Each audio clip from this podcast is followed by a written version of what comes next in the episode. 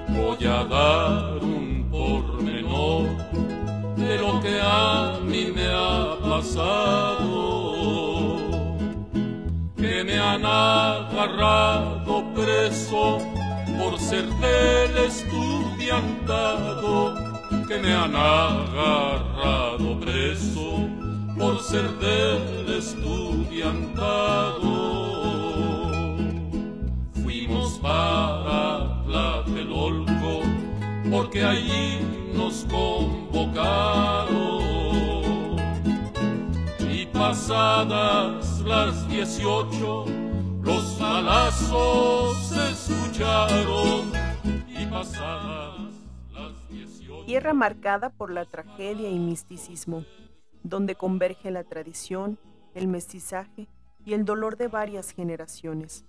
Dolor provocado por tradiciones ancestrales, por decisiones políticas o por desastres naturales.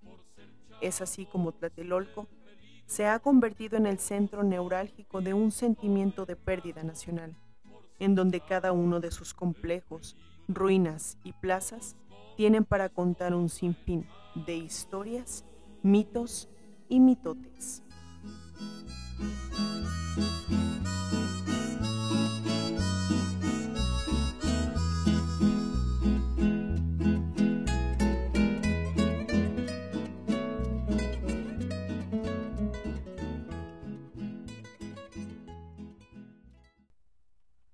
Hola mitoteros, ¿qué tal? ¿Cómo están? Sean bienvenidos una vez más a un nuevo episodio de su podcast favorito. Eso nos va a traer suerte. Sí. De su podcast No te sabes. Historias, mitos y mitotes. Ese golpe que escuchaban es el golpecito de la buena suerte de esta, de, de esta, en esta ocasión. Y bueno, como ya lo escucharon en el prefacio, el día de hoy vamos a hablar sobre una de las zonas de la Ciudad de México con mayor carga histórica, eh, pero de esas historias cargadas de, pues de mucha Misticismo. mucho Tragedia. misticismo, pero mucha Tragedia. tragedia, este, historias muy crudas, muy sangrientas y que bueno han marcado de alguna manera la historia de pues de el país. Estamos hablando de Tlatelolco. Y bueno, en esta ocasión, eh, al igual que la, la hace 15 días, pues estamos tres. Ahora, ahora la, la alineación es un trío. Eh, saludos a Juan Pablo. Eh, Saludos, que no pudo estar con no nosotros. puede estar con nosotros en esta ocasión, que, tu- pero que tuvo que hacer sus planeaciones porque no las hizo a tiempo. Hay que, hay que señalar. Yo las mías las entregué hace dos semanas. así que Juan Pablo esperemos que ya estés terminando con tus deberes. Eh, saludamos a Dave Bernabe, Dave, ¿cómo estás? Hola, ¿qué tal? Bienvenidos, mitoteros. Y Cris Rubalcaba. Hola, bienvenidos, listos para el mitotote. Porque el tema está bueno. La verdad es que, digo, aprovechando que acaba de, acaba de pasar el, el 2 de octubre, el pasado sábado, digo, ya, son unos días después de, la conmemoración, pero el tema, la verdad es que, como dijo Chocha al inicio, eh, una zona plagada de historia, pero sobre todo una, una historia marcada con tintes rojos, ¿no? Por la, por la tragedia. bañada de, de- de sangre. Sí, bastante, bastante cruda, ¿no? Bastante cruda la historia de, de Tlatelolco a través de... Desde la ero- época prehispánica hasta épocas modernas, pues ha habido un sinfín de eventos, los cuales ya vamos a estar eh, desmenuzando, ¿no? Pero bueno, vayan por su cafecito, si van en el tráfico, estacionense, apaguen el coche. Si van en la lluvia. Pongan los seguros. para Por que favor, oríllense para que Sí. estén seguros. Ojalá disfruten el, el episodio del día de hoy, el tema, como lo disfrutamos nosotros a la hora de hacer la, la- la investigación. Digo, a mí me trae recuerdos porque eh, yo siempre, cuando iba a la Ciudad de México, era como Tlatelolco la, la vista obligada. Paradas obligadas, ¿no? Sí. Digo, muchas veces en carro porque también eh, actualmente el- la zona es- no es como muy segura. A Entonces, cierta hora del día ya no es como muy seguro. eh, pasaba en el carro y era de, mira, aquí pasa, pasa las tres culturas y Sí. pues sí trae como sus recuerdos. Sí, y de hecho llegar, por ejemplo, en metro, yo nada más he estado ahí una vez, si mal no recuerdo, el- el- la estación de metro está como Sí. adentro de lo que es el complejo habitacional. Entonces sí, sí, llegó un, un momento de, de le digo, también yo fui solo aquella vez, pues también ahí, ahí uno se, se va metiendo en zonas que pues uno ni sabe cómo se pone, No, ¿no? y- Pero, pero sí está, o sea, a- ahorita hablando de lo que es el entorno, el contexto ahí cercano a, la, pla- a lo que es Tlatelolco como tal, o a la Plaza de las Tres Culturas que estaremos hablando, sí, luego te causa como así. Porque hay que señalar, a lo mejor a- habrá gente que nos escucha que no conoce eh, Tlatelolco o no ha tenido la oportunidad de ir. O sea, Tlatelolco está en el primer cuadro de la Ciudad de, Me- de- de México.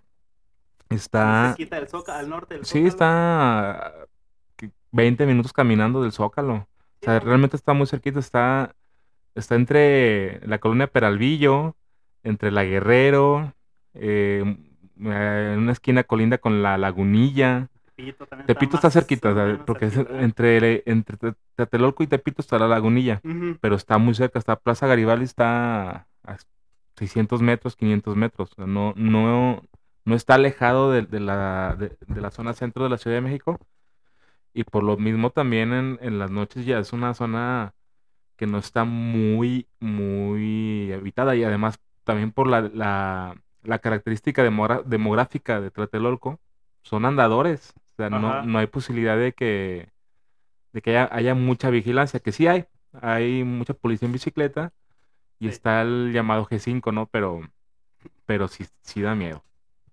Está en Eje Central, Lázaro Cárdenas, esquina Flores Magón.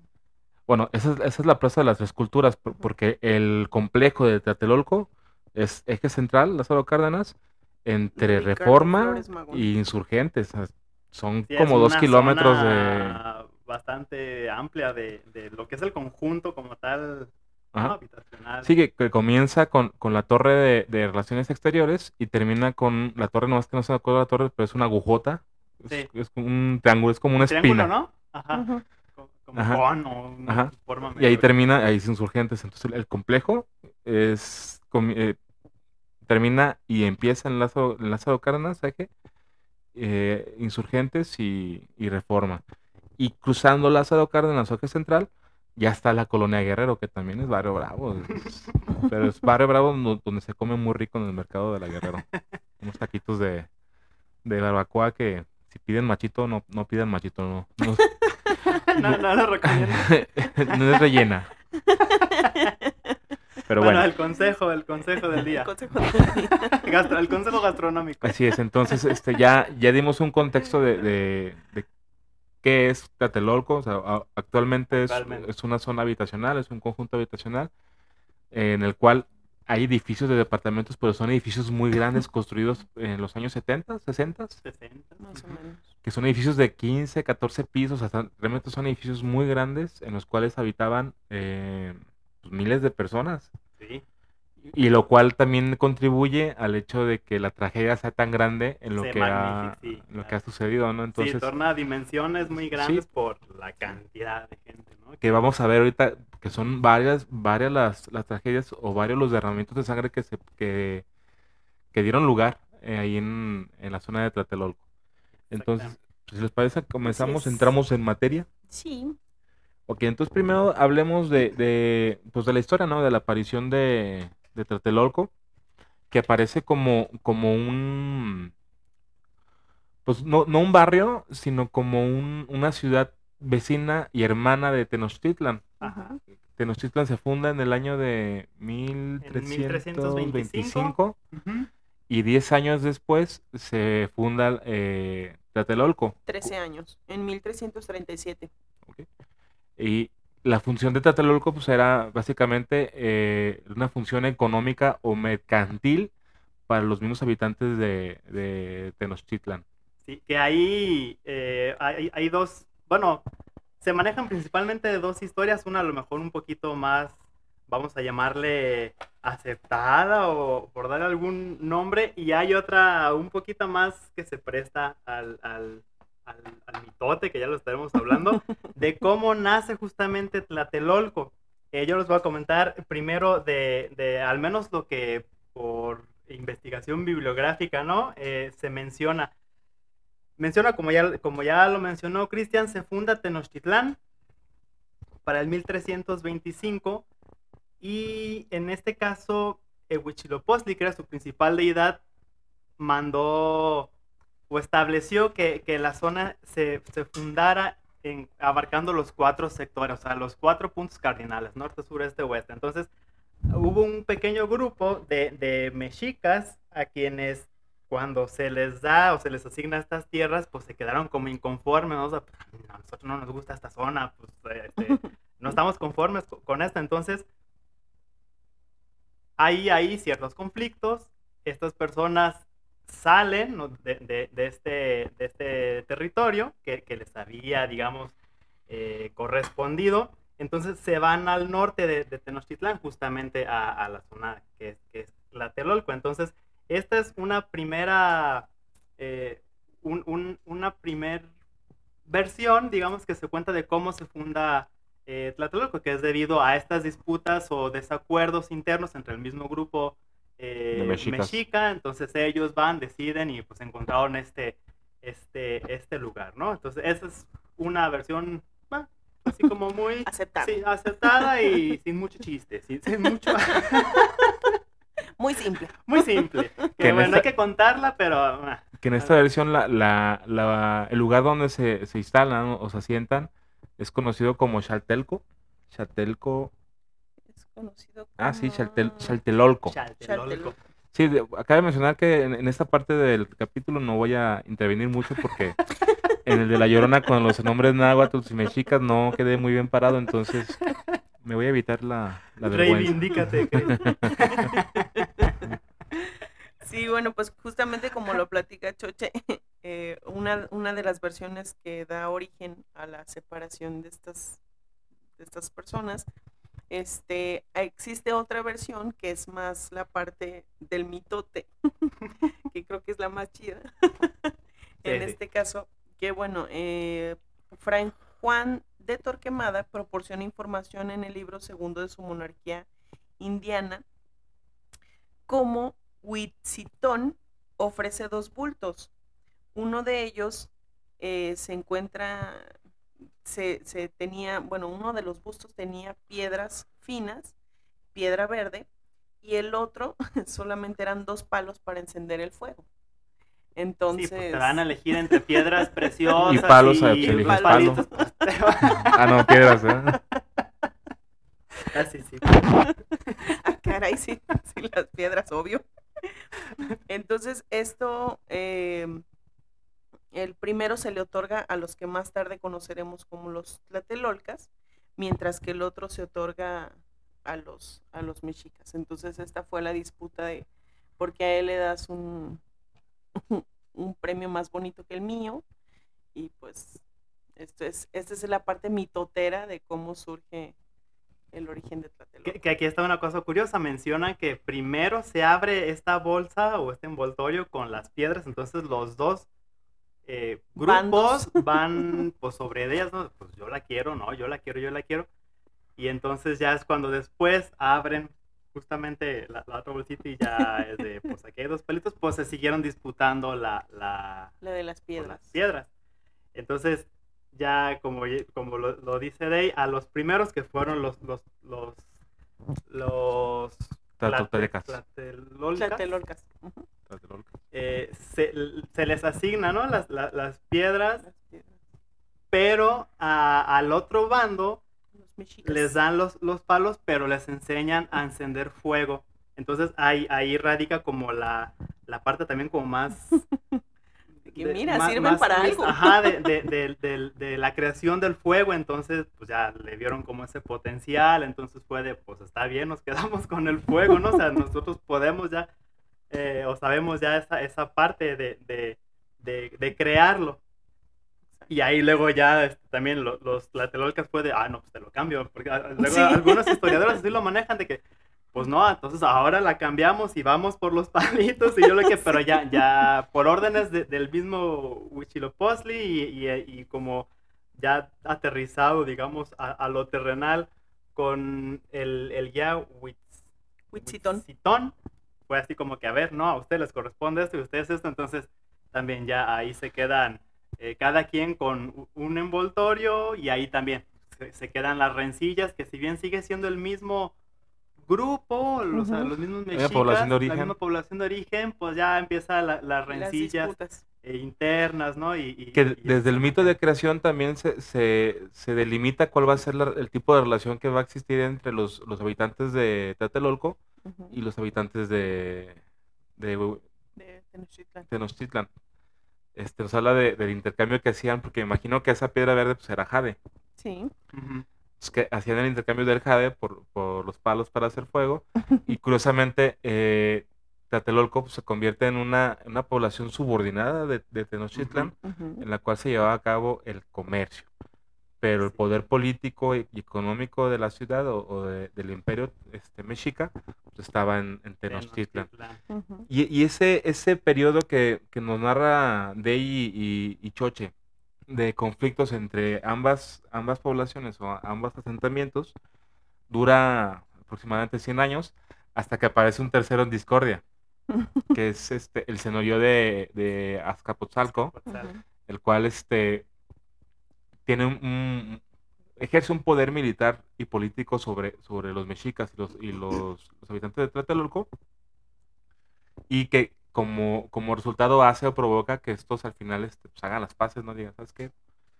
Este, pues está más cañón este cuate, Hay que unirnos. hay que unir Hay fuerzas. que unir, ajá, exactamente. Aunque me caigas gordo, unimos fuerzas. Solo por eso te voy a hablar otra vez. Sí. Solo por Y eso aquí es donde nace lo que llamamos la triple alianza. Ajá. Este, obviamente entre, entre comunidades, entre, entre habitantes de Tlatelolco, mexicas, y este, el, los mismos habitantes de- del reinado de Azcapotzalco, porque fue el, el levantamiento fue en contra del, se- del señorío de, de, de Azcapotzalco, de- del Tatuani de, de Azcapotzalco, no ante la población, no fue una guerra como tal, un, un, un levantamiento, una, una mal llamada revolución. Un golpe de estado. Ándale. Haití les queda pendejos. Que, que eso sucede en el año 1428. entonces, ajá, ah, son prácticamente 100 años a 100 partir años. de la fundación como tal de, o el establecimiento de Tlatelolco en, en donde lo conocemos, en donde se encuentra actualmente, a cuando sucede esta primer guerra, conflicto ahí con, con, con el con Azcapotzalco, con la señoría de Azcapotzalco. Entonces, 1428, esta triple alianza vence, ¿no? Entonces ya también les pues se, se consolida, ¿no? Como un, como un imperio importante en, en, pues, en la, zona de Sí, y a raíz de esa triple alianza es cuando Tlatelolco se consolida como una ciudad comercial, porque el mercado de Tenochtitlan es trasladado a, a la localidad de Tlatelolco y esto también funge como una un, un fortalecimiento o un hecho de, de facto de, de la alianza entre mexicas y, y ¿cómo se llaman? ¿Tlatelolcas? Tlatelolcas, esos. Son mexicas al final del día. Es lo mismo, Es lo mismo, no es que no sé. es una- un barrio y otro, pero Entonces aquí decimos que valiente. Tlatelolco destaca como, como ciudad comercial, una ciudad su- eh, subordinada a Tenochtitlan, pero con, un- con un poderío que le otorga también esta actividad comercial y esta derrama económica dentro de, de, de la, del, de la... exactamente. Exactamente. de la comunidad.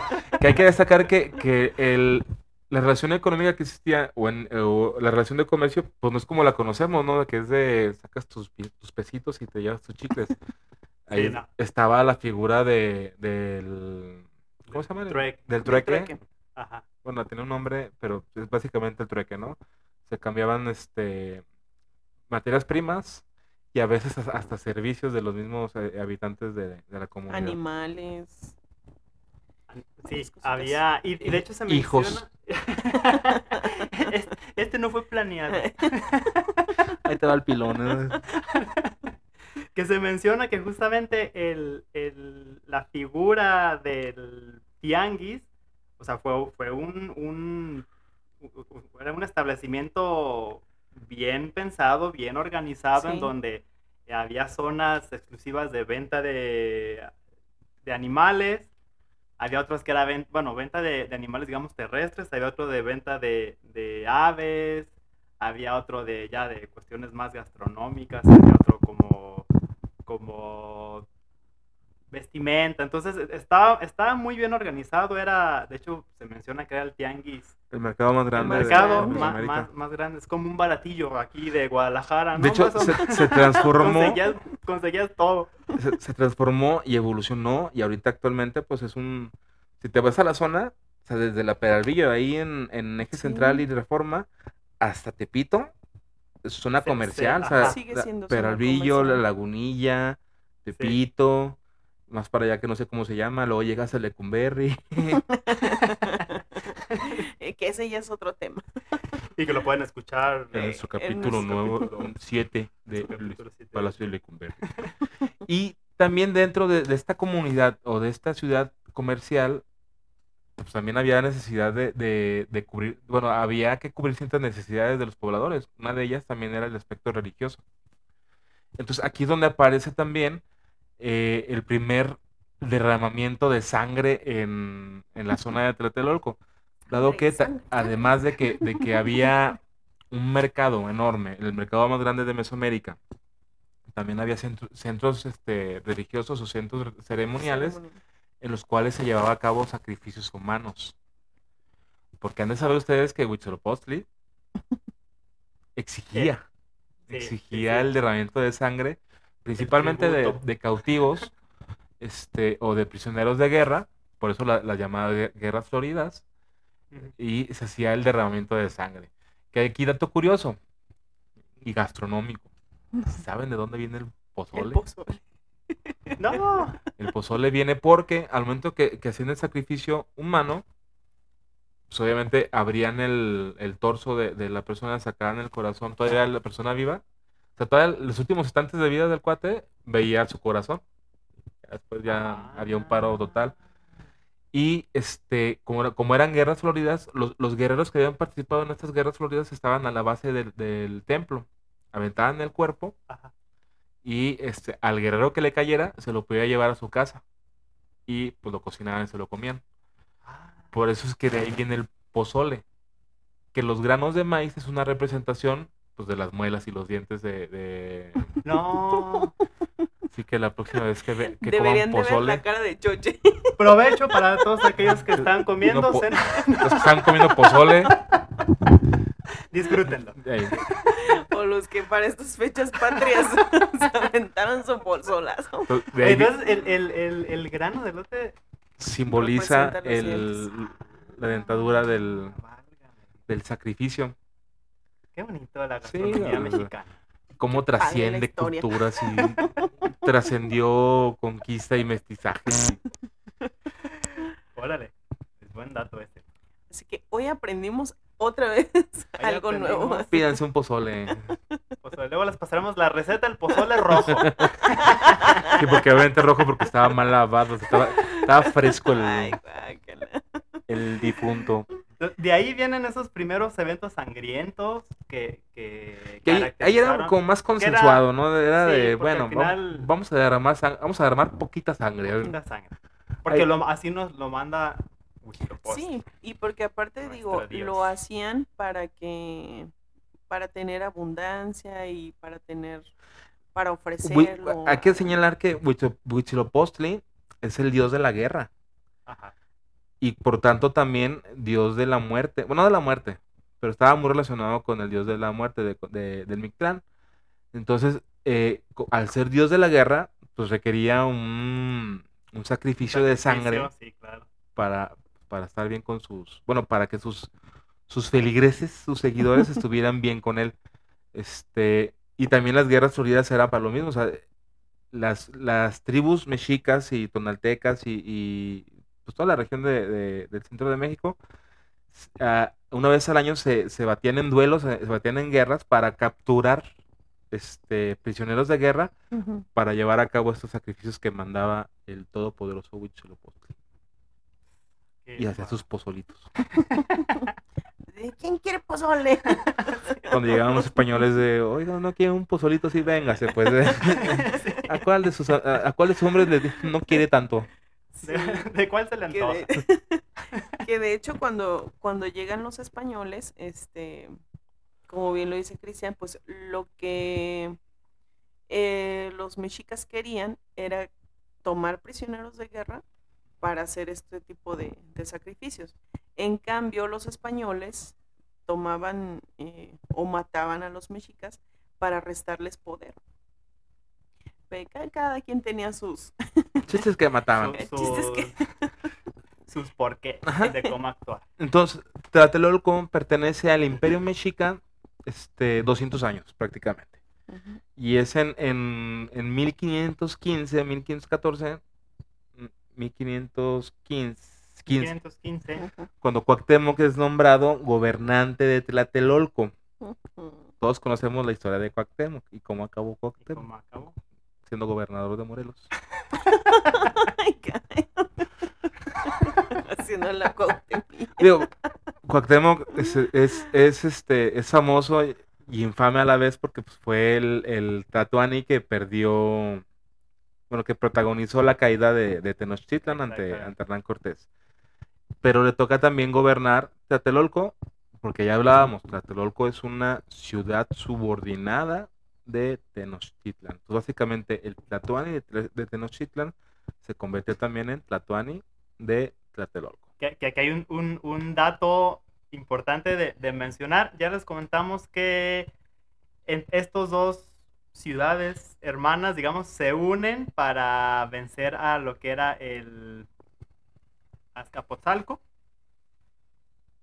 Pero solamente alrededor de 50 años después vuelve a haber una guerra entre ellos, 1473, lo, lo nombran en donde a, a manos de Aya, Axayacatl, en aquel momento gobernante de Tenochtitlán, subordina otra vez a, a- al pueblo de, de, de Tlatelolco, ¿no? Entonces sí, se unen, vencen a Azcapotzalco, pasan algunos años, siguen sus diferencias y luego tómala, ¿no? Otra vez Tenochtitlan este, y, y vuelve a subordinar a, a, a Tlatelolco, como esta parte, pues, de que pues las rencillas seguían, ¿no? Y ya, sí, sigue eh, esta parte de, de ya de los 1500 que entra Cuauhtémoc y nombrado primero Y- como, como gobernante, ¿no? De- de Sí, y llegan los 1524, que ya, ya todos conocemos la historia de qué sucedió, los 1530, donde ya Hernán Cortés como tal empieza a, a tener sus incursiones dentro de territorio, eh, bueno, dentro de Mesoamérica, porque antes se limitaba nada más a, a-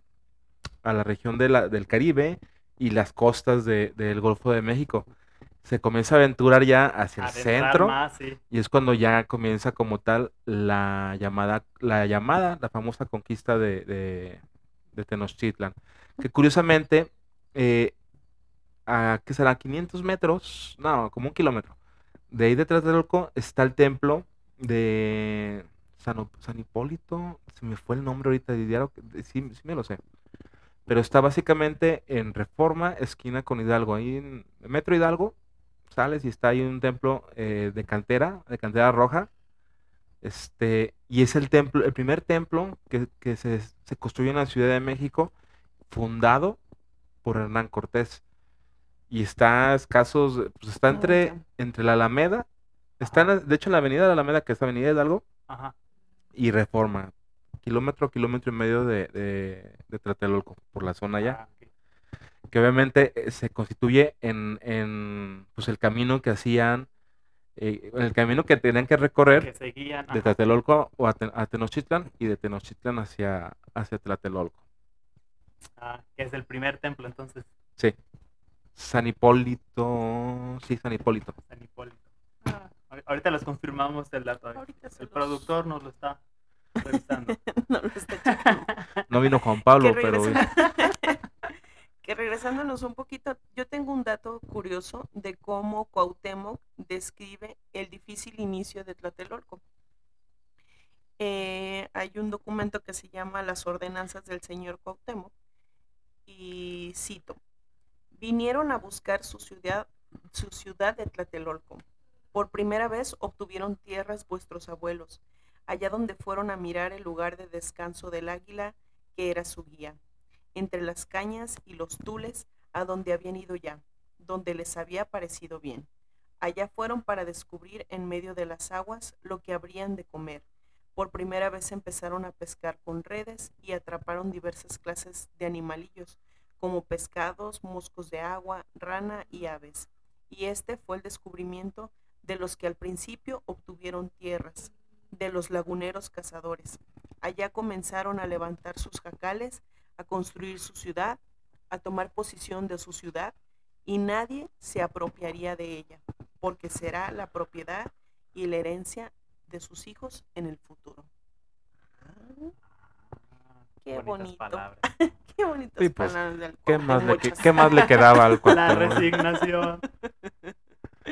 Sí, y en, en estas fechas se da, digamos, una, una primer gran derrama de sangre que fue justamente la, La pelea, la batalla- batalla contra los españoles, en donde, en donde Cuauhtémoc, ya siendo gobernador de, de, de Tenochtitlán, pues combate a, a- a los españoles y el, para, para 1521 ponen la fecha, se da la fecha histórica del 13 de agosto de 1521 y después de casi tres meses de que estuvieron sometidos por los españoles, pues eh, finalmente cae el imperio y se menciona lo- de los datos que, que- históricos que se, que se mencionan que hubo alrededor de 40.000 indígenas fallecidos, entonces Ujú. ya es una primer Sí. es un primer evento ya de, de, de- de estos, estos crudos Una que los primer masacre. mencionábamos al inicio Que la proporción es 40 mil indígenas este, muertos, 40 mil mexicas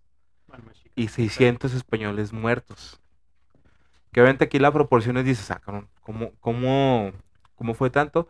Recuerden que en la conquista de Tenochtitlan no nada más eran españoles, también eran, eran poblaciones indígenas que estaban bajo el yugo de, de los mexicas y aprovecharon la venida de los españoles para, para liberarse de este mismo yugo.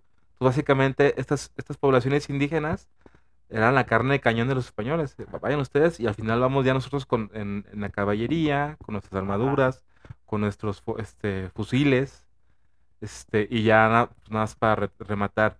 Que también hay historiadores que dicen que dentro de esos 40.000 mexicas que, que se contabilizaron como bajas, también están este, estos, estos indígenas o estas poblaciones que, que acompañaban a los españoles.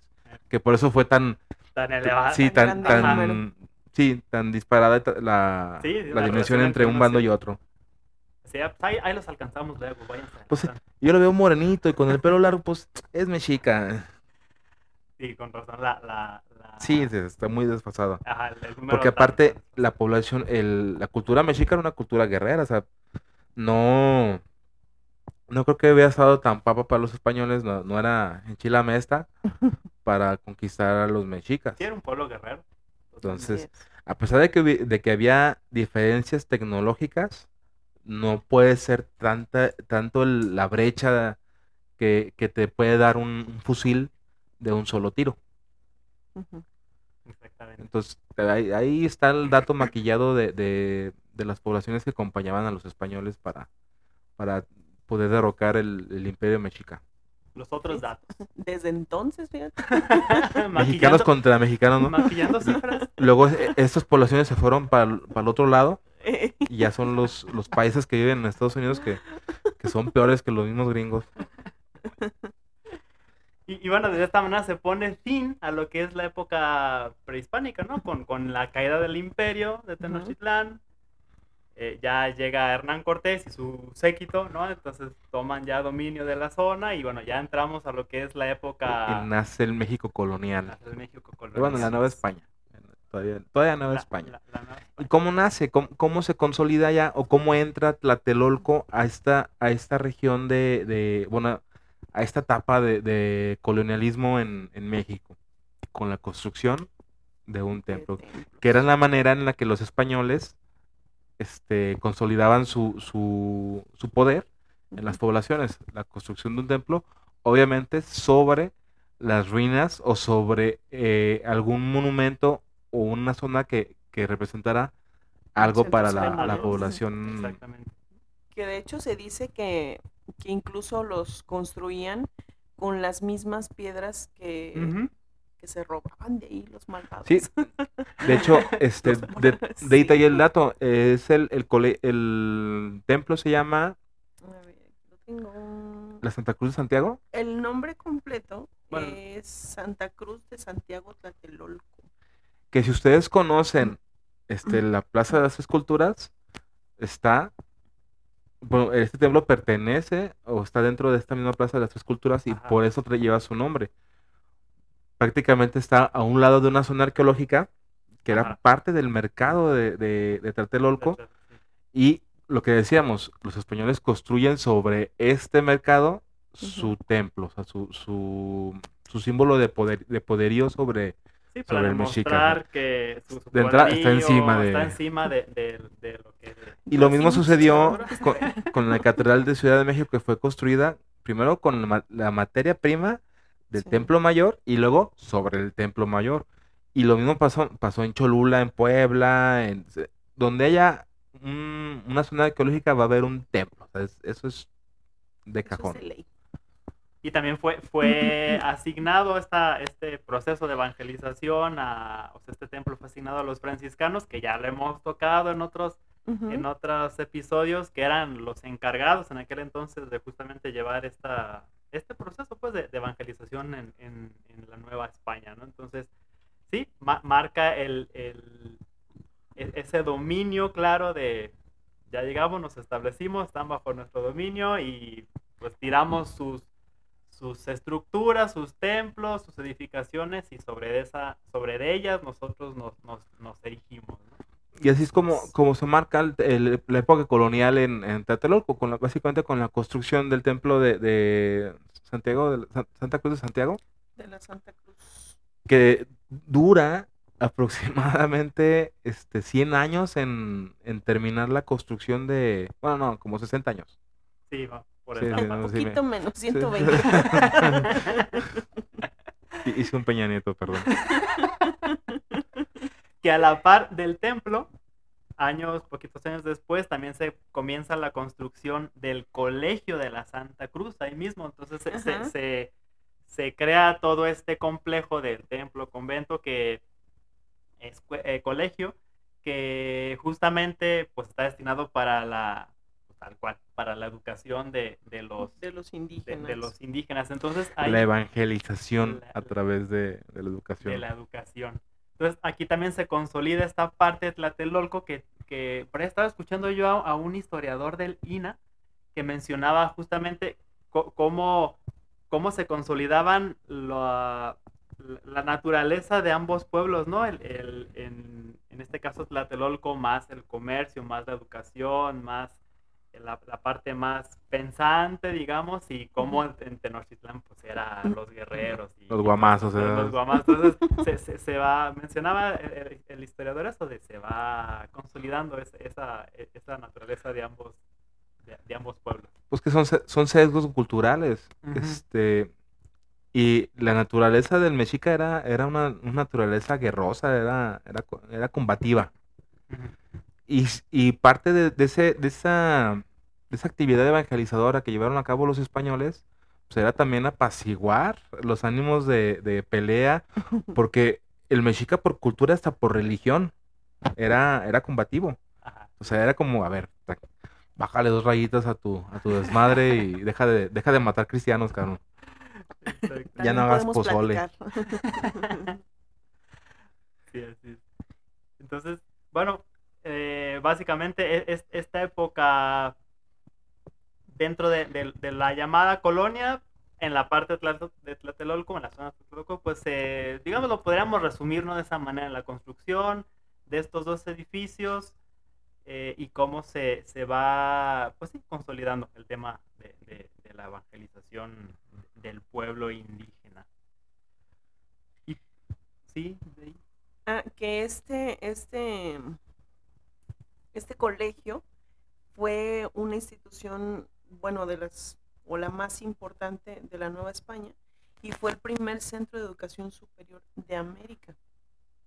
Entonces, eh, duró un cierto tiempo, pero, y fue, mm, estuvo bajo la batuta de Bernardino de Sahagún, y duró solo un poco tiempo porque luego ya después fue como el desinterés de, de la educación y la falta de recursos y ya empezaron a abandonar. empezaron a abandonarlo. Hasta que llegó un momento en el que, pues sí, tal cual, la- inclusive cierra puertas y, y- Sí, y de hecho hubo, a raíz de la, de, de la reforma en los 1857, ses- 58, eh, la iglesia de Santiago de de Tlatelolco es golpeada fuertemente por, por esta llamada reforma o esta separación de- del Estado con la iglesia. sí. Y es que, y entonces es que, que esta iglesia se, se empieza a utilizar como una bodega. Sí, de hecho funcionó como cuartel. No, el convento funcionó como, como prisión militar Ajá, como Ajá, prisión militar. sí. y, el, y la iglesia como bodega. Bodega. Hasta los 40 de- del siglo XX que, que vuelve a tomar sus funciones como, como, como iglesia. Que hay, que hay fotos muy curiosas en donde se ve el templo, se ve eh, en la época del Porfiriatos, se ve, pues sí, tal cual el templo y las vías ahí, ¿no? Del, del tren, o sea, en esta, en, en, en esto que realizó eh, o que impulsó Porfirio Díaz el- del tema ferroviario. Y bueno, ahí eran inclusive zonas de carga, descarga de materiales, bodega. Entonces ahí pues fungió como, eh, como un tiempo, como eso, tal cual, una bodega, ¿no? Su templo, le dieron ya el uso de bodega y Que son fotos que vamos a estar compartiendo en nuestras redes sociales, que son En Instagram, historias, no, perdón, Mitotes Podcast y en Facebook, arroba Mitotes Podcast México y nuestro correo electrónico que es historias.mitotes.mitotes, no. No, ven. A ver, otra vez. otra vez. A ver, una, dos, tres. historias.mitos.mitotes.gmail.com Así es. Por ahí les estaremos compartiendo algunas de las fotos de, de este sitio que les estamos contando, que la verdad valen mucho la pena. Sí, y hay que pasar a hablar sobre el Tlatelolco post-revolucionario, ya para empezar a, a ent- adentrarnos a los sucesos que marcaron Tlatelolco, que, que por lo que es realmente conocido, en la psique colectiva de- del mexicano. Eh, primero, ya dijimos, ¿no? Eh, el convento y el templo se les da un uso distinto a- al, por el que fueron concebidos. En los 40 vuelven a su estado original y el templo vuelve a ser templo, y es cuando el convento se convierte en colegio. Este, y nace un proyecto para, para modernizar la zona de Tlatelolco o para urbanizarla. Entonces eh, se comienza a, a trazar, a hacer el trazado, perdón, de lo que ahora conocemos como el conjunto habitacional Tlatelolco, pero en esta construcción aparecen en las excavaciones, como, como era de suponerse, iban a aparecer primero osamentas, restos humanos, pero también comienzan a aparecer este, o- o- eh, ornamentas, alfarería. Cerámica. sí. Entonces que, que el INA dice, ah, espérense. O sea, el INA para todo, porque pues es la función del INA. Es- no, la función del INA es resguardar el, El lugar. no, el, el- el- la evidencia histórica el de... patrimonio histórico. Entonces, en lo que rescataron todo lo que, lo que pudieron, lo que podían y no rescatar, pues se pasaron 10, 15 años para lo que se, lo que se detuvo, se rescató y se reanudó la construcción de- del, del conjunto hab- habitacional. Sí, que se menciona que del 44, de 1944, que es cuando dan la orden de que vuelva a operar como templo, eh, también a la par empiezan algunas excavaciones y alrededor de 4 o 5 años están las excavaciones, que es donde encuentran las osamentas, vajillas, y ya en la década de los 50 es cuando entra, o sea, ya La toma como fuerza la construcción de este complejo que era llamada la Magna Unidad Habitacional, porque estaba integrada por 102 edificios. Sea, 102 edificios habitacionales. Y prevista para que vivieran 70 mil personas, o sea, era un... Decían una, la ciudad dentro de la ciudad, era como así. lo cual, sí, es- Pues sigue siendo enorme el, Sí. el- el conjunto Sí. habitacional de Tlatelolco, pero estaba pensando, pensaba para una cosa bárbara de cómo lo hacemos para si ocurre una tragedia, que sea una, una tragedia en, es- en escalas enormes. sí. Vamos, vamos a replicar la fórmula de Lecumberri, vamos metiendo en un espacio muy chiquito a, a mucha A gente. mucha gente. Exacto, o sea, fue, fue un, un, un- un complejo en donde, sí, tal cual, pues era, imagínate, 70 mil personas en un espacio, digo, para, para esa cantidad de personas en un espacio relativamente pequeño de la ciudad. Sí, está- Y es aquí, hablando ya, ya, ya de la segunda mitad del siglo XX, ya la construcción, ya la magna unidad habitacional ya está construida, ya está habitada, que llegamos a los a finales de los años 60, donde pues, todos conocemos la, la historia, todos conocemos este lo que aconteció, la marcha del 68, el movimiento estudiantil de, de, de 1968, previo a las Olimpiadas de, de la Ciudad de México del Juegos 68. unos días solamente. Diez Semanas, días. eran 10 días. Ajá, sí. Obviamente el movimiento estudiantil ya venía este un poquito más, ve- venía más acarreado de, de tiempo atrás. Sí, ya- Y todo comienza, julio, más o menos. todo comienza con un, un juego de fútbol americano entre el Poli y el... Ay, se me... ¿Quién era el otro colegio? San Il- San no, no, San Ildefonso no. Bueno, comienzan un juego de, de fútbol americano? donde se, se empiezan a... a, a- porque, ah, Tochito, ni, se- ni siquiera se podían tocar en el juego.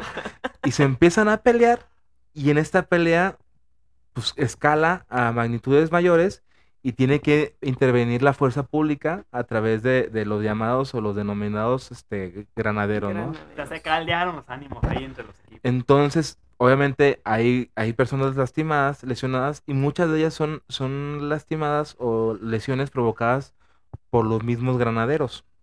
Entonces, el movimiento estudiantil del 68 nace de este juego de, de Tochito. De. El 22 de julio del 68. Entonces nace y toda la, la- la comunidad estudiantil de la Ciudad de México comienza a manifestarse.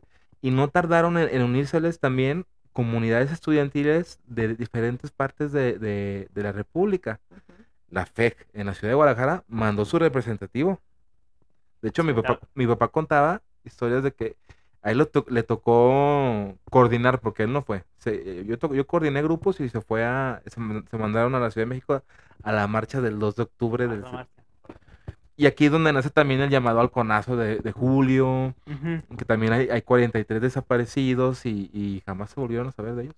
O sea, es prácticas recurrentes, ¿no? De, de, de gobierno, de gobierno Ajá. mexicano. Dice, a ver, son 44, no, ese déjamelo salir porque rompe con el, rompe con el paradigma, ¿no? Coincide, fíjate, 43. Y pues todos conocemos lo, lo que, lo que sucede en, en la Plaza de las Tres Culturas. Hay que mencionar por qué es Plaza de las Tres Culturas. Ya hablábamos. Es una plaza literal donde está zona arqueológica que está pegado hacia la avenida de Lázaro Cárdenas, su eje central. A un costado, de, en su costado derecho, está el templo de, de Santiago de, San- de la Santa Cruz y enfrente está la unidad habitacional. Este, estaba el, el edificio Chihuahua. Y también a espaldas está eh, la torre de, de relaciones exteriores, que supone que era la modernidad, que ahorita tú vas y, y la torre, pues ya, ya pasó. Sí, la modernidad en ese la modernidad ya no, ya no está presente ahí. Que marca esas tres culturas en orden, de la cultura prehispánica, la cultura española con el templo y, y, Y el México moderno. México con esos moderno. edificios ya de Entonces altura. se cita a, a la población estudiantil el 2 de octubre en la tarde a, a la Plaza de las Tres Culturas y eh, desde el piso 13, en los, en los balcones que había en los mismos edificios habitacionales, los líderes estudiantiles comienzan a dar un, pues, un discurso, ¿no? Un una,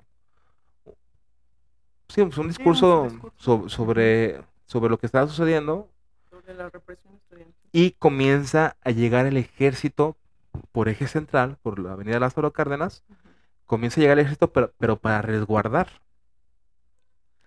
Y testigos dicen, testigos oculares y presenciales dicen que en la las partes de la azotea de los edificios habitacionales comienzan a hacer detonaciones de fuego, no disparos.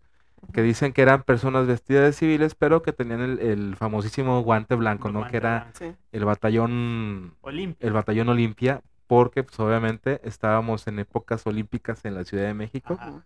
Y era este, de hecho, esta represión que se manda a hacer, porque la historia ha sido bien injusta con Díaz Ordaz.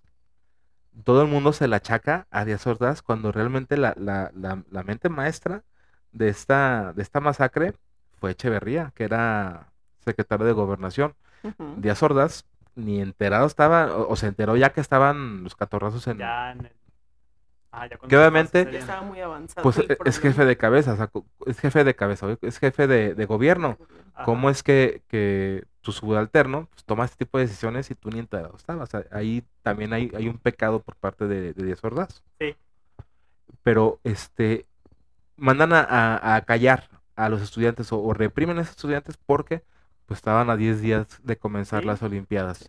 Que, que era el evento que justamente quería mandar ese mensaje del México Sí. Revolucionario. revolucionario y- y moderno y que pro- pro- Porque hay que señalar que en esas épocas, en esos años, el, el tema revolucionario o el pensamiento revolucionario estaba muy en auge en el ámbito estudiantil.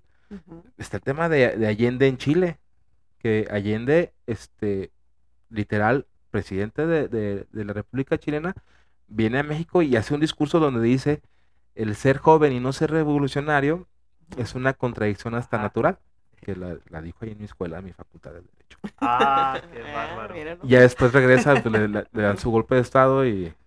Y, y lo derrocan. Ya sabemos cómo termina. Pero así como sucedió en México, sucedió en Argentina, en Chile, eran movimientos estu- estudiantiles eh, que se estaban presentando alrededor de, de Latinoamérica. Sí, movimientos sociales, exactamente, que Y el tema era, pues la eh, de entrada, el hecho de que viniera una justa olímpica a México, pues habla primero de una inversión que se tiene que realizar por parte del Estado para poder acoger esos Juegos Olímpicos, infraestructura, estadios, habitaciones de hotel, calles, seguridad, todo, o sea, todo lo que implica una ciudad este, poder albergar un- unos Juegos Olímpicos. Y en segundo, pues ya se hizo el gasto. Ahora hay que, hay que hacer, hay que recuperar Hay que ese- esa inversión. claro. Y el tema es que como estaba el movimiento estudiantil y ya había represión y ya, ya era noticia mundial, estaban en juego sus Juegos Olímpicos. Sí, porque incluso el meeting que, que convocaron eh, decía que pues obviamente vinieron personas de otra ciudad y que el número de estudiantes era impresionante, o sea que ya incluso querían hacer la, que la marcha fuera a nivel, o sea, expandirlo como a Macro. nivel Latinoamérica. De hecho, hubo una marcha con- donde participaron universidades y escuelas de, de toda la República que se llamó la Marcha del Silencio. sí, la marcha del silencio. que salió de, de, de Chapultepec, Mm, creo que- o pasó por Chapultepec.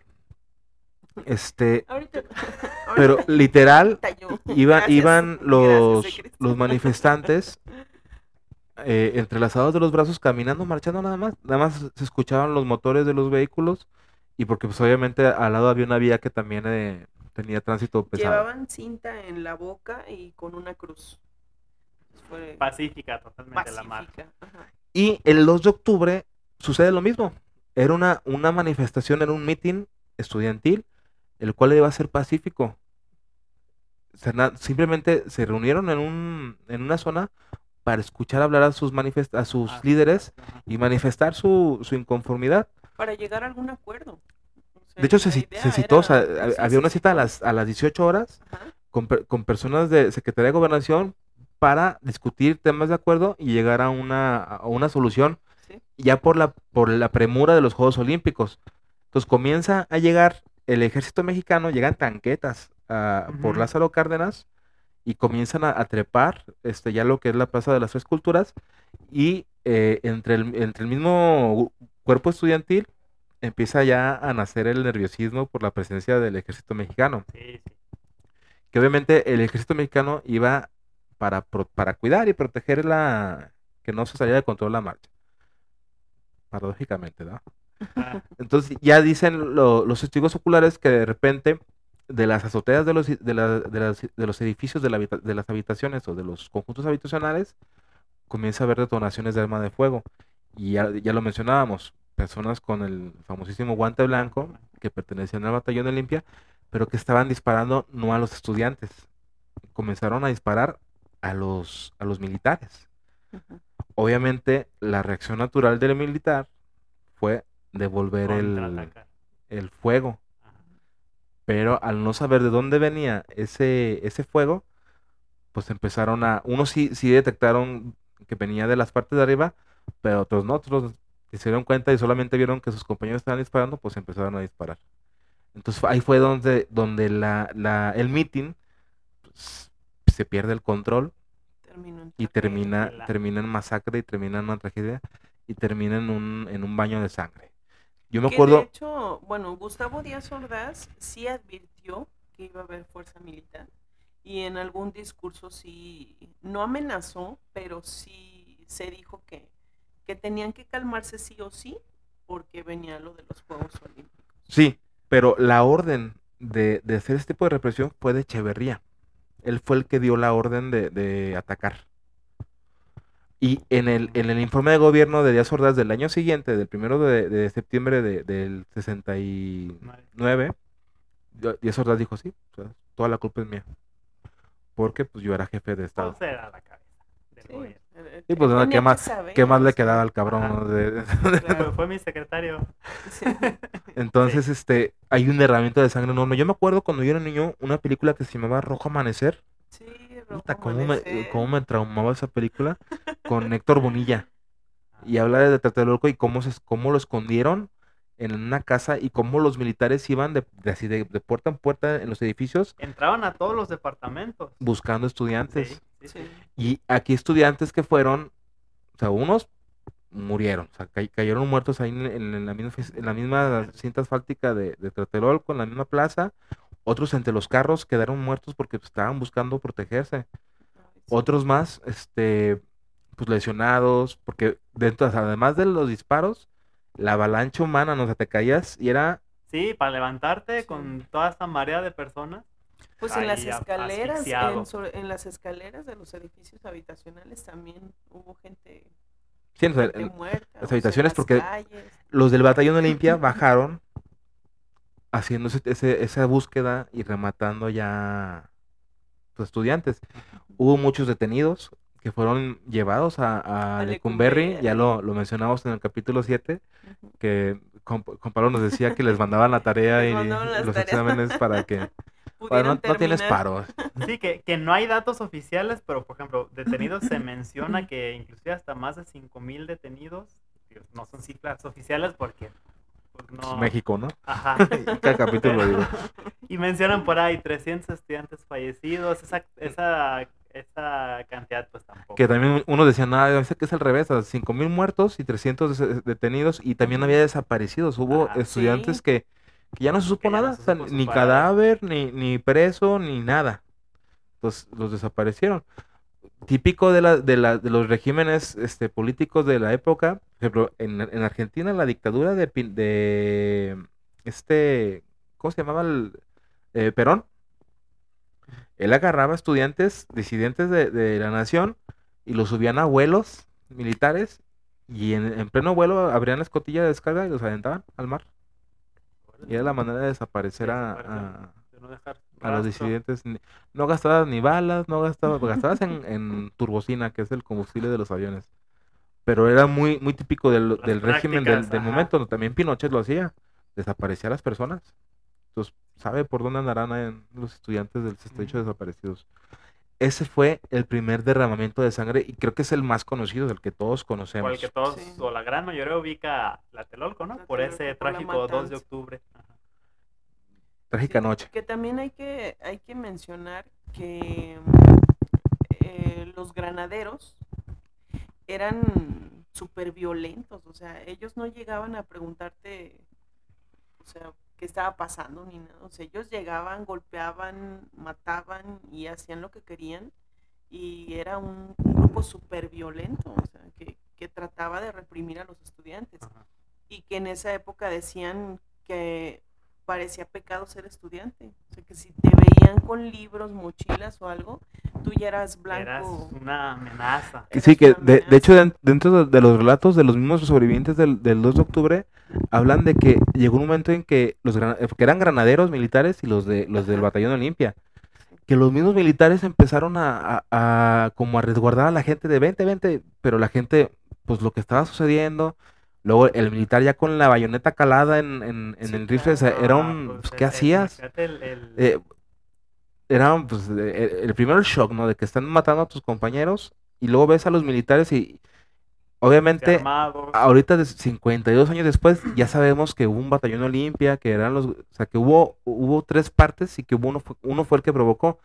En el momento con el calor de la trifulca, con lo que No, está pues, sucediendo, tú oí- oías disparos, veías a los militares y "Pues, son los militares.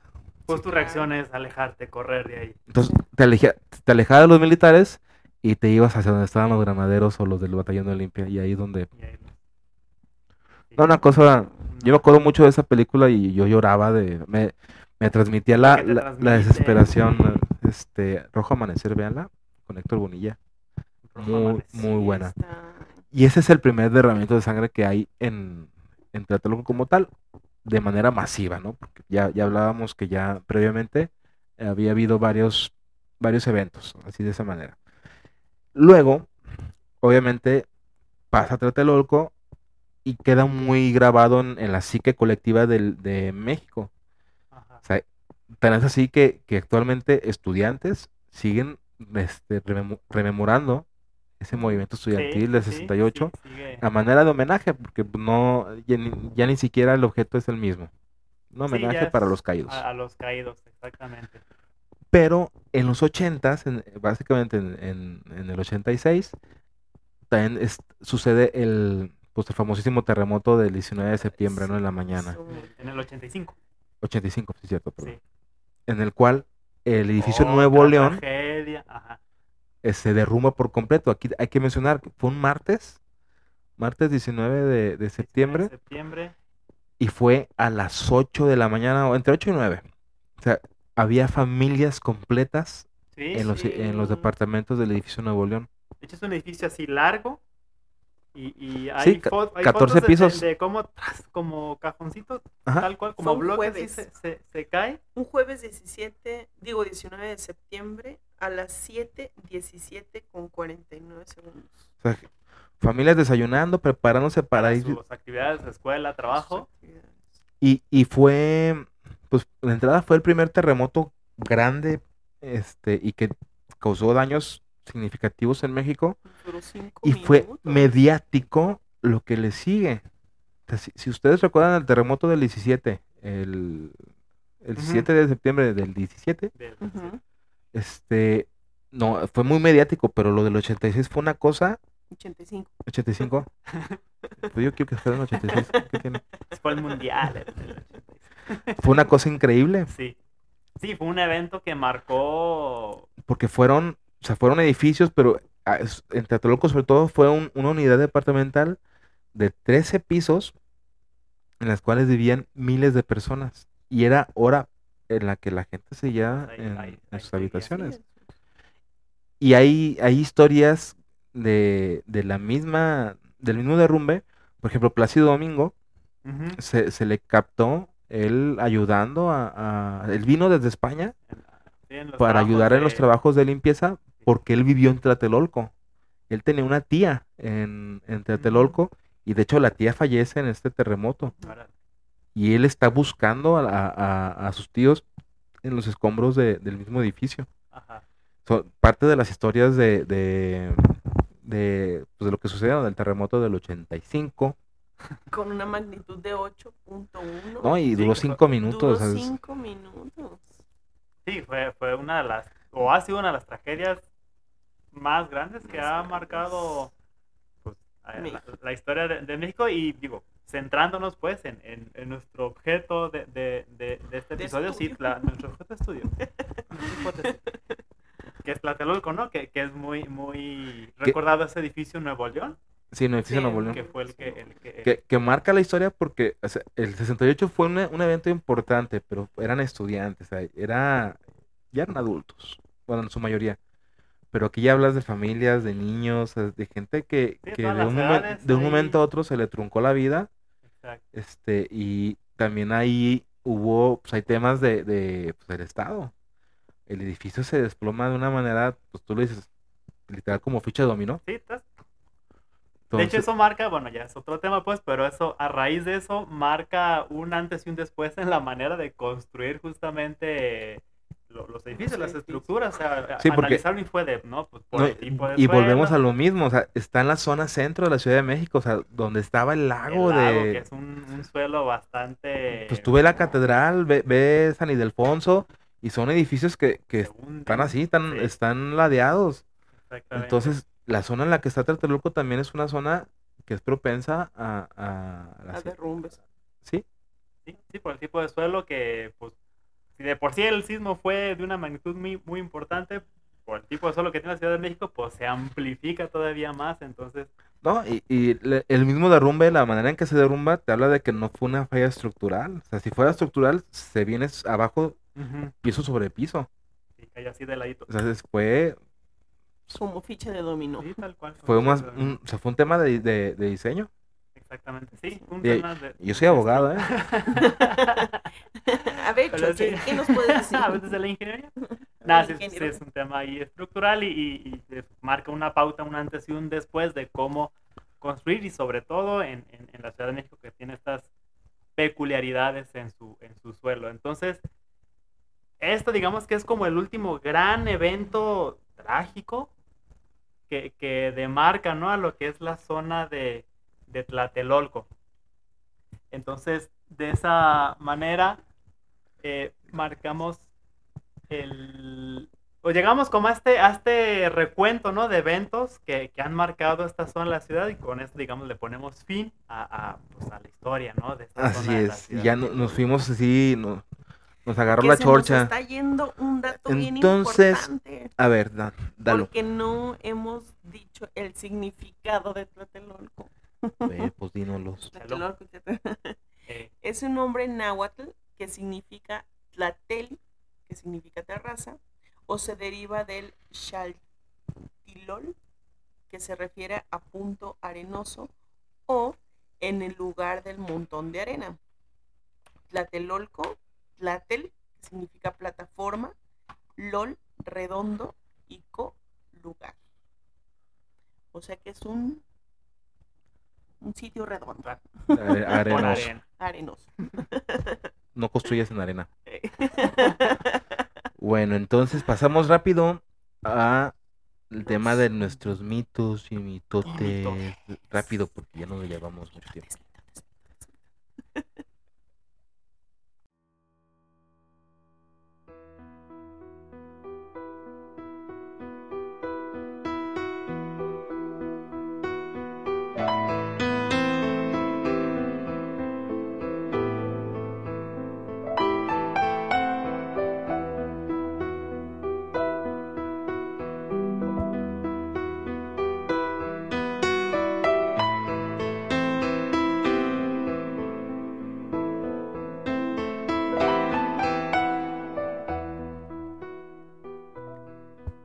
Corre la noche por la ciudad de Tlatelolco. El silencio y la quietud se hacen presentes.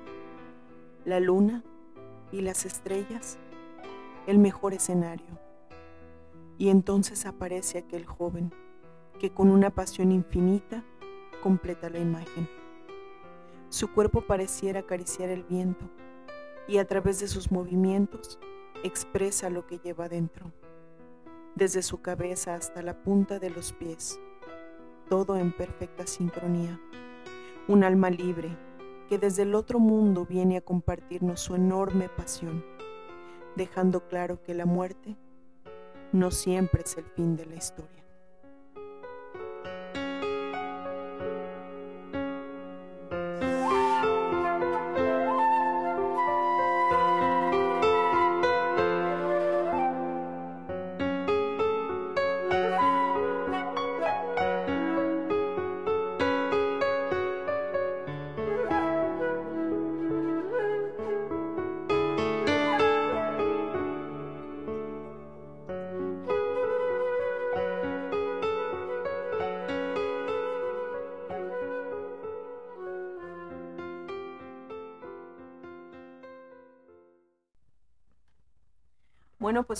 Escuchamos en el prefacio de esta, de esta leyenda que, que nos cuenta sobre un, un chico, un, un bailarín, que le nombran el bailarín de Tlatelolco, pues se dice que este joven eh, era un joven vestido de blanco que se aparecía alrededor de las 2 de la mañana en la Plaza de las Tres Culturas. Varios vecinos aseguraban que este joven salía de la iglesia, corría por la zona arqueológica para ir de nuevo al atrio de la iglesia y se ponía a bailar. El cronista Cuauhtémoc Abarca Chávez describe que se trataba de un estudiante de danza que murió en los hechos del 2 de octubre. Sin embargo, gracias a una vecina, o se dice que una de las vecinas le puso una ofrenda con velas y flores todo así como muy bonito.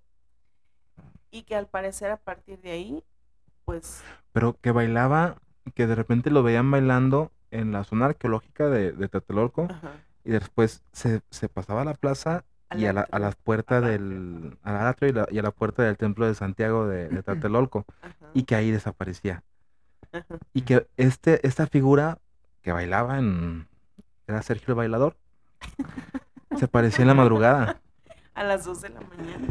Sí, eso es importante porque, este, o sea, no hay manera de que una persona eh, de- dentro de sus cabales, pues, esté, esté bailando a esas horas de la noche, este, y en Tlatelolco en la noche también. A lo Sí, mejor no. venía de la fiesta. A menos, a ya. menos que Y- sí, yo, yo, yo escuché lo mismo, yo también investigué lo mismo y también di con esa historia de, de que hasta que llegó una vecina de, del mismo conjunto habitacional y que le dijo, tú ya no, tú ya no perteneces a este plano, Ajá. ya no, ya no debes estar aquí y se dejó de ver gracias a la vecina chismosa. Y Sí, ¿no? en ese momento fue cuando, o sea, e- ese evento marcó el fin de la aparición, ¿no? Que te De habla- este. Que te puede hablar de, de que fue una persona que murió de manera súbita, o sea, que ni siquiera se dio cuenta de, No pues, le- de lo no que le sucedió. avisaron. Y ella sigue lle- llevando a cabo, pues ella sigue, bueno, esta persona ¿Qué seguía? Avísenme. decía, Avísenme. seguía haciendo lo que la, la apasionaba en vida, Ajá. lo sí, que era, era bailar. exacto. Entonces, esa, esa, esa relación que le hacían con, con los sucesos del 2 de octubre del 68, pues tiene, con esto cobra como significado, ¿no? Porque pues, probablemente fue una, una persona que falleció eh, por un disparo de arma de, arma de fuego, y murió de manera instantánea, ni se dio cuenta que, que lo que, que fue lo que sucedió, de repente ya, ya estaba bailando en la noche ahí en.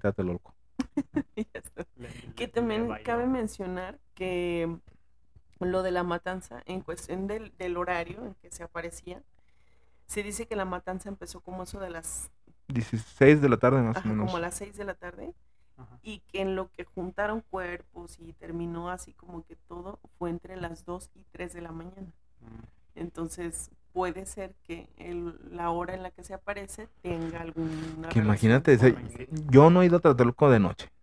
Imagínate la vibra que se debe sentir No en, en, en la Sí, Plaza de las Tres Culturas. Sí. Entre el miedo que te asalten y el miedo que se te aparezca algo y... Sí, sí, sí, no, lo que puedas. Es que imagínate cuánta gente no ha escuchar. muerto ahí. O sea, para empezar, los de la matanza. O sea, que, ¿qué te gusta que hayan sido? ¿Cuántos estudiantes se No, dice la para empezar, los, los pobres diablos que acabaron de, de pozole.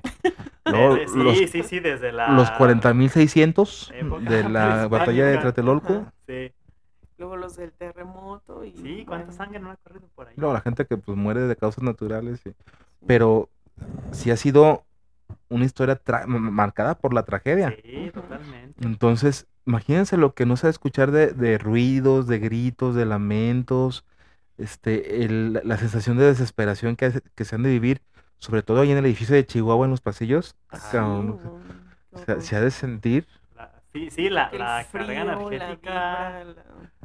Debemos ir un, un No, un- una cápsula. Informativo. Mi- A las 2 de la mañana. mito- si mitoteros cazando mitotes. Y también. Eh, eh, relacionado con el tema este de, de- de, pues, del baño de sangre que ha habido, también ha- hay espíritus que se, que se les relaciona con Tlatelolco, también con el tema de, sobre todo de los terremotos. Eh, cuentan de una niña, ¿no? De, Sí, la niña del edificio Nuevo León, Que cuenta la leyenda que fue una niña que murió sepultada en los escombros del edificio en el 85 y que aparece en los pasillos del complejo habitacional para darle un mensaje a sus papás. O sea, los papás sí sobrevivieron y la niña después de muerta viene y les da un mensaje a los, a los papás, que fue como el caso más sonado de, de lo del terremoto. pues. No quiero ir a la escuela, ¿Para qué me levantaban tan temprano? ni fui.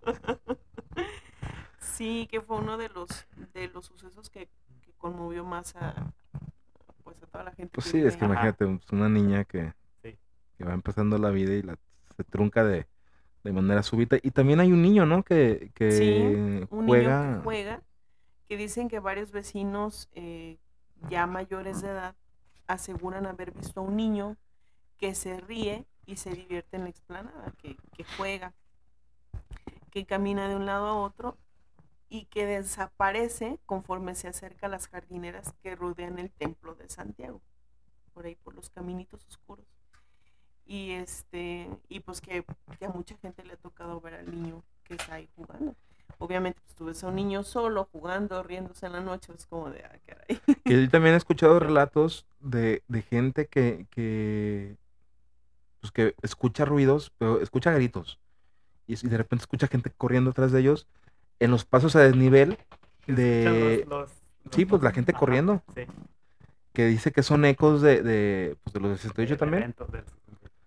Sí, En los pasos peatonales, unos puentes peatonales que se encuentran ahí en Lázaro Cárdenas, eje central, que te cruzan hacia la colonia Guerrero. Son, son puentes grandes.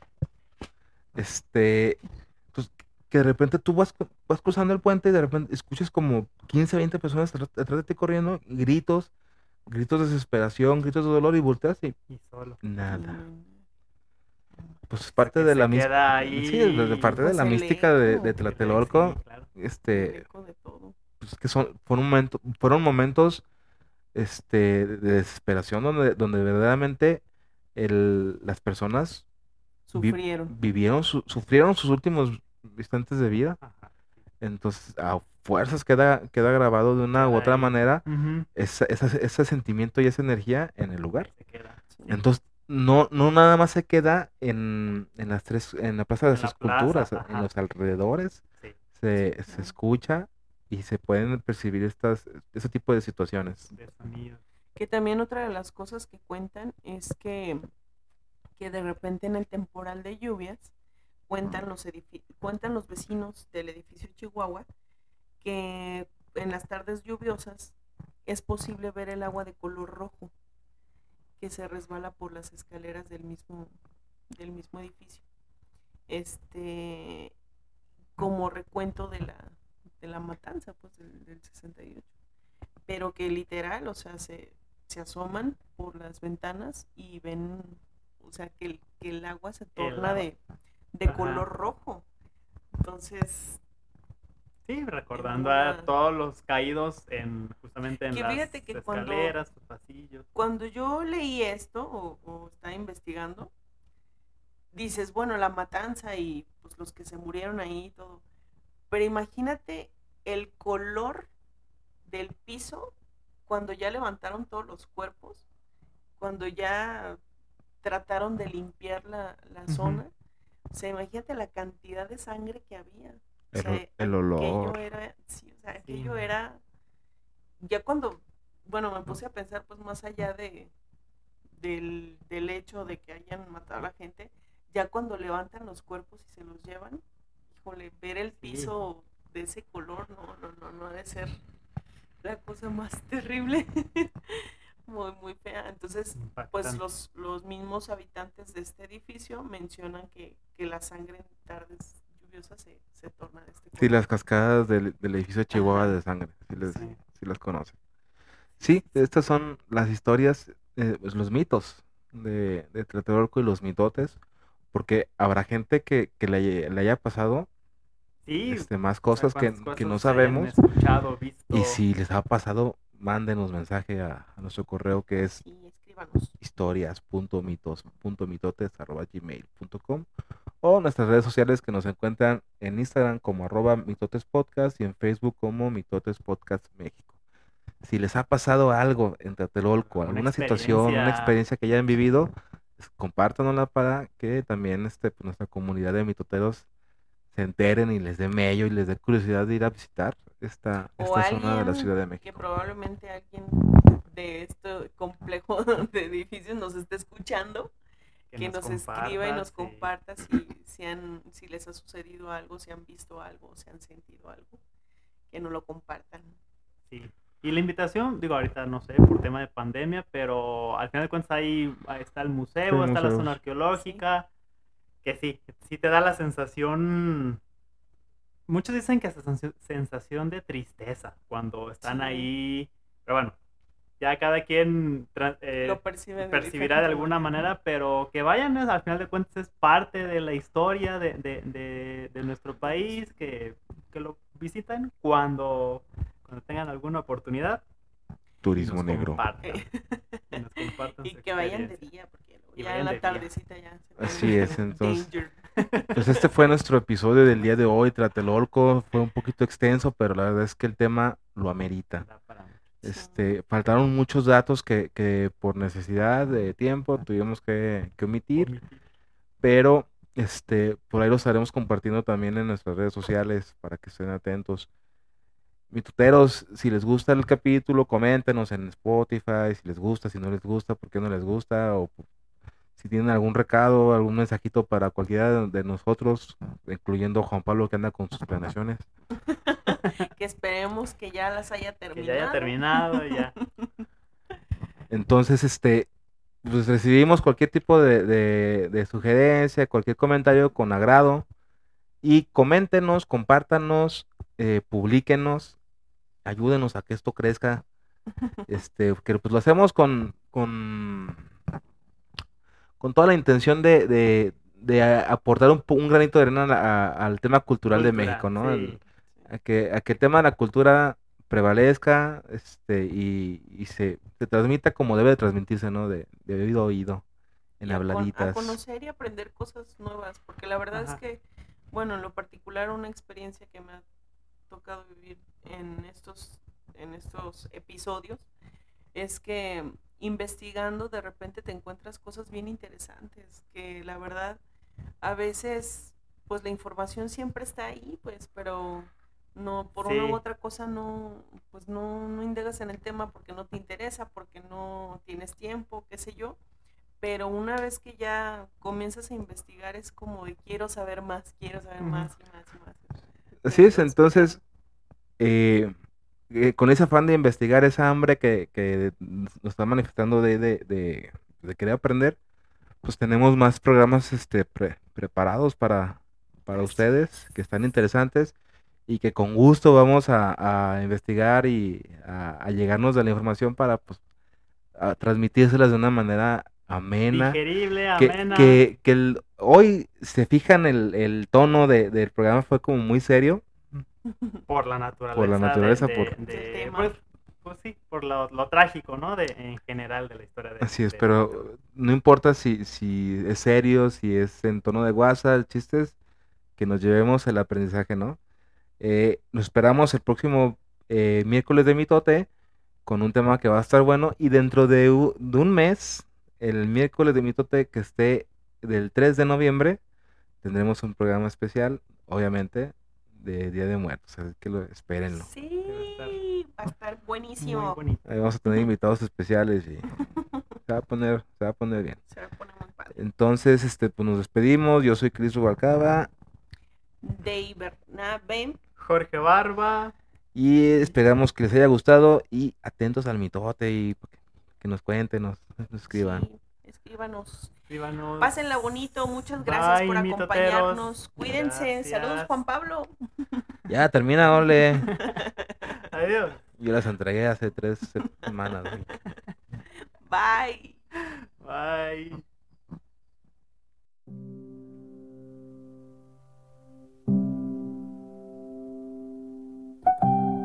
Esto fue Historias, mitos y mitotes de México.